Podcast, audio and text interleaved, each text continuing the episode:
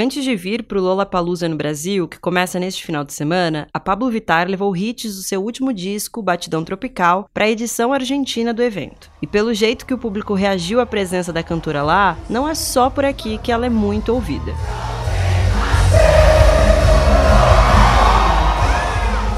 A cantora das músicas Rajadão, Problema Seu e Amor de Quê se tornou um marco da cena musical LGBTQIA+, que tem alcançado as paradas de sucesso. Mas ela não é a única drag a fazer hits pelo país.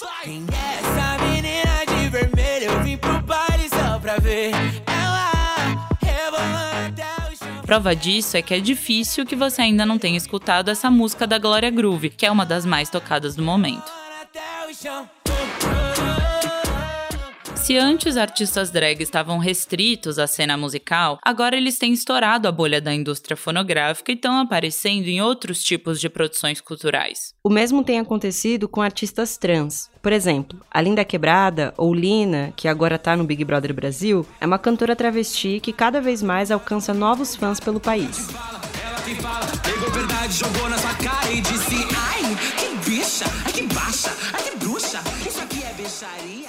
Vale dizer que ser drag é quem faz performances caricatas e artísticas que brincam com expressões de gênero. Qualquer pessoa pode ser drag, e de qualquer tipo. Existem as drag queens, as drag kings, as drags não binárias. Já as pessoas trans e travestis são quem se identificam com um gênero diferente do que lhe foi atribuído ao nascer. Tanto artistas trans quanto artistas drags têm investido em carreiras paralelas à de música para ganhar projeção e alcançar públicos que dificilmente buscariam de forma espontânea suas canções nas plataformas digitais. Por exemplo, nessa semana, a HBO Max lança Queen Stars, que é um reality comandado pela Pablo Vittar, em que dragas de todo o Brasil competem numa batalha de canto. Já no Amazon Prime Video, a cantora trans Lineker protagoniza a série Manhãs de Setembro. E se você for ao cinema pelas próximas semanas, também vai poder assistir ao filme Vale Night com a Linda Quebrada.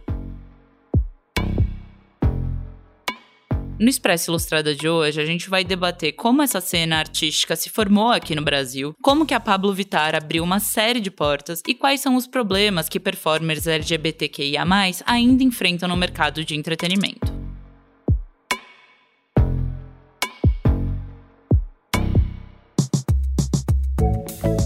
Esse é o Expresso Ilustrada, o podcast de cultura da Folha, com episódio novo toda quinta às quatro da tarde. Eu sou a Marina Lourenço. Eu sou a Carolina Moraes e a edição do episódio é da Laila Moali. E não esquece de seguir o Expresso no seu tocador favorito para não perder nenhum episódio. A Pablo Vittar, ao lado da Glória Groove, é uma das poucas artistas drags da cena que conseguiu se firmar como presença constante em programas de televisão. Seu amor. É o caso de Keio, que foi trilha da novela O Outro Lado do Paraíso em 2018. Essas aventuras, para além da música, turbinam a carreira dessas artistas, mas não só. Em vez de pregar para convertidos, ou seja, falar com o seu próprio público, essas artistas levam suas realidades para pessoas sem muita afinidade com as pautas LGBT. Acho que todo preconceito vem de um pré-conceito sem saber o que, que é. Essa é a Pablo Vittar. Eu acho que a plataforma vem para mostrar mesmo, entrar na casa das pessoas é, de forma muito didática também e, e mostrar o quão talentosas são as meninas meninas e com plural a gente pode ser como comunidade. Para ela, o público até que está cada vez menos resistente em relação ao trabalho feito por artistas que fogem do padrão heteronormativo. Mas ainda não é fácil entrar no mainstream como fazem os sertanejos, por exemplo. Nunca é fácil nada. Todo dia a gente mata um leão. Eu me sinto muito honrada de estar no lugar que eu tô. É, mas batalhei pra caramba. Já levei muitos não, já levei muitos sims, e é isso que eu falei para as meninas que eu, a gente tenta mostrar para elas no programa, que nada é fácil, mas que se você quiser trabalhar duro, a gente tem uma rede de apoio que, óbvio, dá essa sustentação e espero que tudo dê certo, sim. Quantos artistas incríveis a gente tem aqui no Brasil que, que são independentes e que fazem um trabalho incrível, mas que passam longe de playlists ou de rádios. Da mesma forma que essas artistas conseguiram se colocar na indústria fonográfica, mesmo que ainda não cheguem, né, nos números de gêneros como sertaneja, por exemplo, elas também têm invadido os streamings com uma fábrica de realities de shows drags. A Pablo, junto com a Luísa Sonza, comanda a Queen Stars na HBO. Queen Stars Brasil vai lançar o primeiro trio drag queen totalmente made in Brasil. Na Netflix, a Alexia Twister e a Gloria Groove ensinam pessoas a se montar como uma jornada de autoconhecimento em Nasce uma Rainha. Nós, como suas madrinhas, nos comprometemos solenemente a te auxiliar sem desafinar até que você seja digna de usar a sua coroa. Há ainda os programas Drag Me as Queen, com Penélope Jean, Rita Von Hunt, Ícaro Kodoshi no I, e Caravana das Drags, que vai levar a Xuxa ao Amazon Prime Video. Lá fora, o streaming também tem tentado emplacar um novo RuPaul's Drag Race, a competição que impulsionou as drags há 13 anos e vem ganhando um avalanche de derivados. Um deles é o Queen of the Universe, outro programa de calouros e que teve em dezembro uma brasileira como vencedora, a Greg Queen. Mas vale dizer que, por uma série de questões físicas, estéticas, comportamentais, enfim, outros artistas LGBT já conseguiram alcançar o mainstream há muito tempo. São pessoas consideradas com uma maior passabilidade, ou seja, que têm uma certa facilidade de se dissociar da sigla em determinadas ocasiões. É o caso do sucesso atual de Anitta, que é bissexual, ou do Renato Russo, que era gay há três décadas. Ou até mesmo da Lady Gaga e do Elton John lá fora. Mas, para drags e trans, não não empunhar a bandeira, mesmo quando não se tem essa intenção, ainda é complicado. Drags, inclusive, se valem dessa estética para as apresentações, e é impossível não se identificar como tal num show ou na divulgação de um álbum, por exemplo. O pesquisador Welton Leal acredita que essas artistas têm um público nichado porque, além da LGBTfobia institucional em gravadoras e em qualquer outro espaço, na verdade, as letras também às vezes conversam apenas com esse universo. Vamos ouvir o Welton Leal. Quando a Pablo Vittar surge, ela surge com algumas propostas de diálogo com ritmos mais regionalizados. Eu, de fato, eu considero ela como uma grande pessoa, né? Uma drag que abre os caminhos para esse público especificamente, é, mas que ela sempre soube dialogar com estilos musicais que são bastante populares, né? Mas de uma maneira ou de outra, é fato que essas artistas têm mudado a indústria fonográfica. E uma das razões para esse aumento de drags famosas no Brasil seria a ausência de divas pop importadas dos Estados Unidos na última década. O pesquisador aponta que elas subverteram essa expectativa de só tapar esse buraco da sonoridade estrangeira ao unir ritmos regionais à produção. A gente percebe bem isso em várias músicas do último álbum da Pablo, o Batidão Tropical, que tem uma forte influência de ritmos como o forró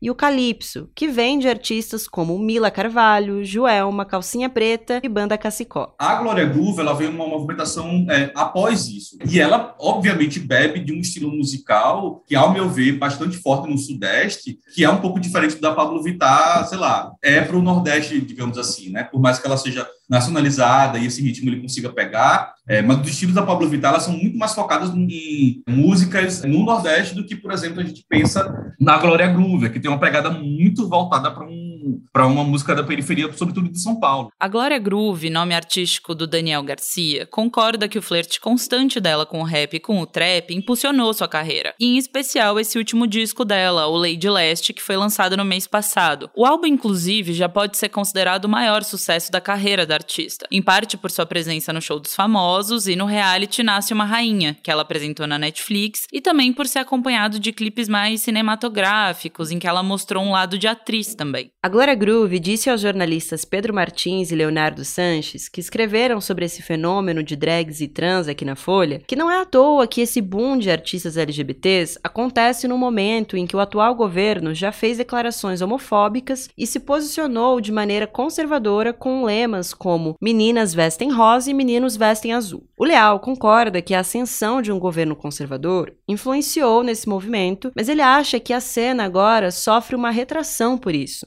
não existe, né, tipo, movimentos fascistas ou movimentos de extrema direita no mundo que não tenham processos reativos ou de fuga, principalmente é, na área cultural. Sempre vão existir processos de resistência, porque, enfim, a, o consumo cultural, o consumo da arte, ele é uma maneira de se respirar, né, de garantir estar vivo. Né? Acho que quando a gente pensa no sentido da arte, da música, do teatro, sempre vai haver isso. E talvez seja um grande momento, por exemplo, para o momento cultural, né, da produção LGBT cultural, consiga respirar. Né? É também a nossa maneira de resistir né, culturalmente, subjetivamente, em relação a isso, porque de fato não tem sido fácil. Né? Se a gente for pensar um pouco do que o movimento LGBT nesses últimos quatro anos tem sofrido, né? é bem duro, assim, acho que o movimento LGBT andou para trás bastante em relação a, a, conquistas e pautas, né? Mas, enfim, eu acho que nada é por coincidência, na real. Assim. Mesmo com essa onda conservadora que o Elton apontou, a Urias, que é uma cantora trans dessa mesma cena que também trilha uma carreira de modelo, acredita que a ascensão dessas artistas mudou a indústria fonográfica brasileira, principalmente com a figura da Pablo Vittar. Ela mudou tudo, a gente mudou o Brasil. Tem bato no peito e fala, a gente mudou o Brasil sim, entendeu? Ela principalmente, assim. Todo mundo tem um, um grande pedacinho nessa história, mas para mim foi muito um marco de que mudou o mercado, mudou o critério de qualidade das coisas, sabe? Mudou tudo. A indústria da música, a indústria visual. Agora você tem que ter clipe, agora você tem que. Você tem que. Ai, é cinco looks por clipe, é cinco cabelos, é, é maquiagem, é, você tem que entender de várias coisas, você tem que dançar, você tem que cantar, você tem. Mudou o critério do pop todinho. Mudou tudo. A Urias fala que sempre precisou que seu trabalho estivesse impecável para poder chegar perto do sucesso de artistas que, para ela, não fazem nem o mínimo para se destacar como performers. Quanto mais minorias você se encaixa no seu recorte, mais você tem que se provar para você chegar onde as pessoas que têm o privilégio de chegar lá estão. Quanto mais esse seu recorte te traz para uma margem, mais você tem que se provar melhor para sair dela, entendeu? E por isso que eu digo que eu sou uma pessoa que eu não gosto de falsa modéstia, entendeu?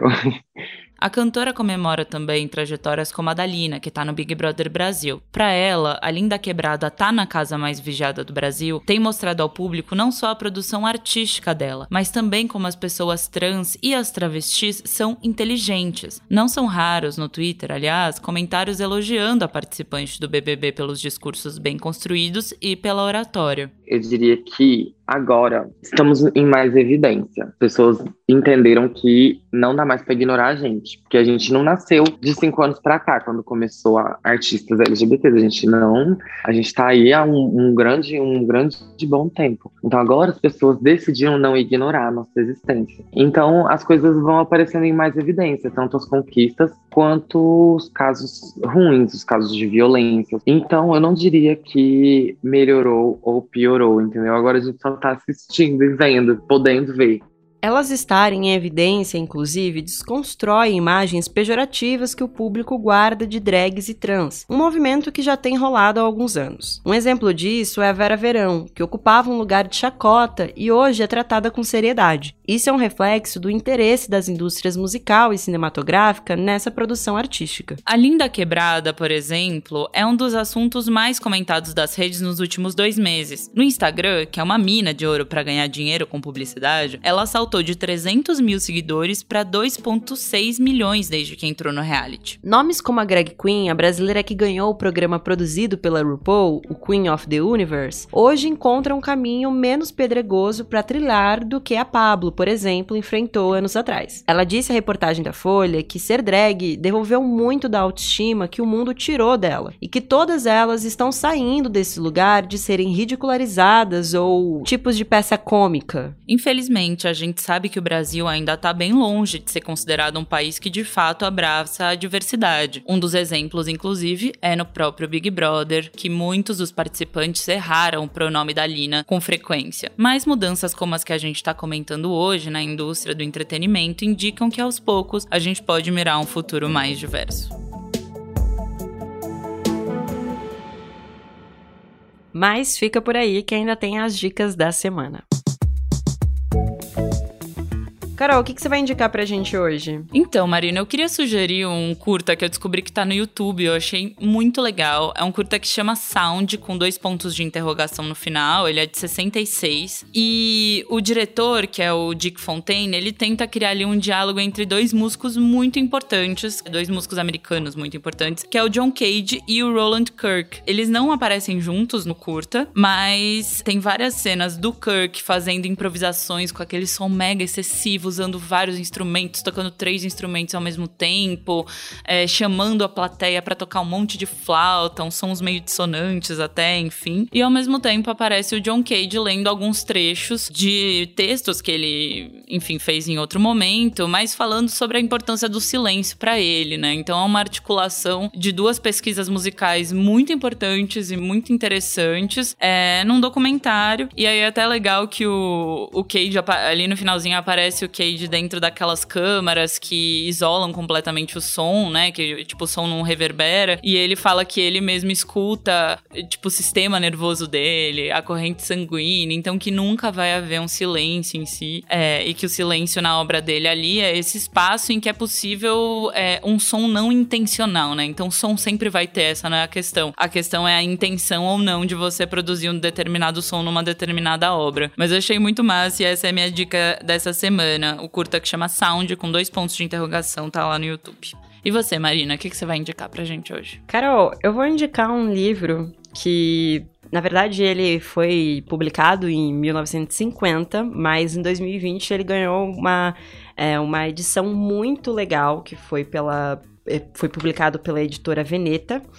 É o discurso sobre o colonialismo do Aimé Césaire e eu gostei muito dessa edição porque eu nunca tinha lido o livro antes, né? Mas o que eu achei interessante é que a edição ela é meio que dividida em duas partes, assim, um meio a meio. A primeira parte é o livro em si que ele escreveu, é um, uma parte que você lê assim num uma sentada só. Eu mesma ali ontem, quando cheguei, assim, depois do trabalho. E a segunda parte é meio que um, uma cronologia sobre a vida, né, a trajetória do Aimé Césaire. Para quem não sabe, ele foi um poeta, ele teve uma atuação política também muito forte. E ele, ele cunhou o termo negritude, né, ele ressignificou o termo negritude, que até então era muito usado de uma forma pejorativa na França. Ele tem um discurso anticolonialista muito forte que influenciou depois muitos outros pensadores também. Inclusive o Franz Fanon, que era amigo dele, os dois se conheceram, enfim. O que eu achei também legal do livro, né, dessa edição,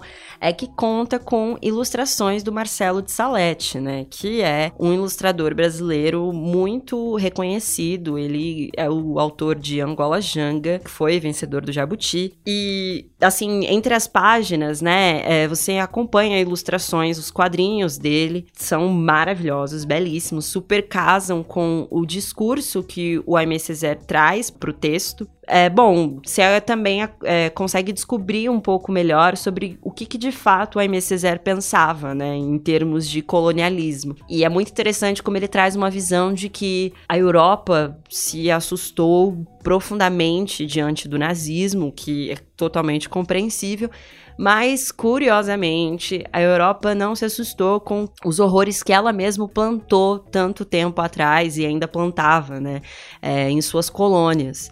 E o que ele fala é o quão contraditório é se chocar com os horrores dos campos de concentração do nazismo e não se chocar com os horrores que eram cometidos pelos colonizadores europeus em tantos países da África e não só da África, né?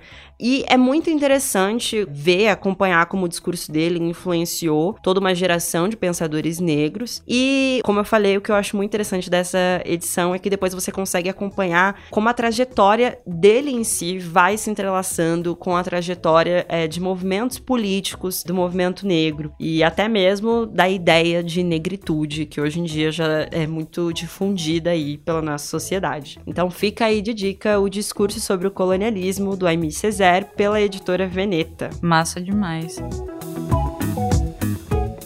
Esse é o Expresso Ilustrado, o podcast de cultura da Folha, com episódio novo toda quinta às quatro da tarde. Eu sou a Marina Lourenço. Eu sou a Carolina Moraes e a edição desta semana é da Laila Moalen. Até semana que vem, bebam água e escutem música. Um beijo. Tchau. Tchau.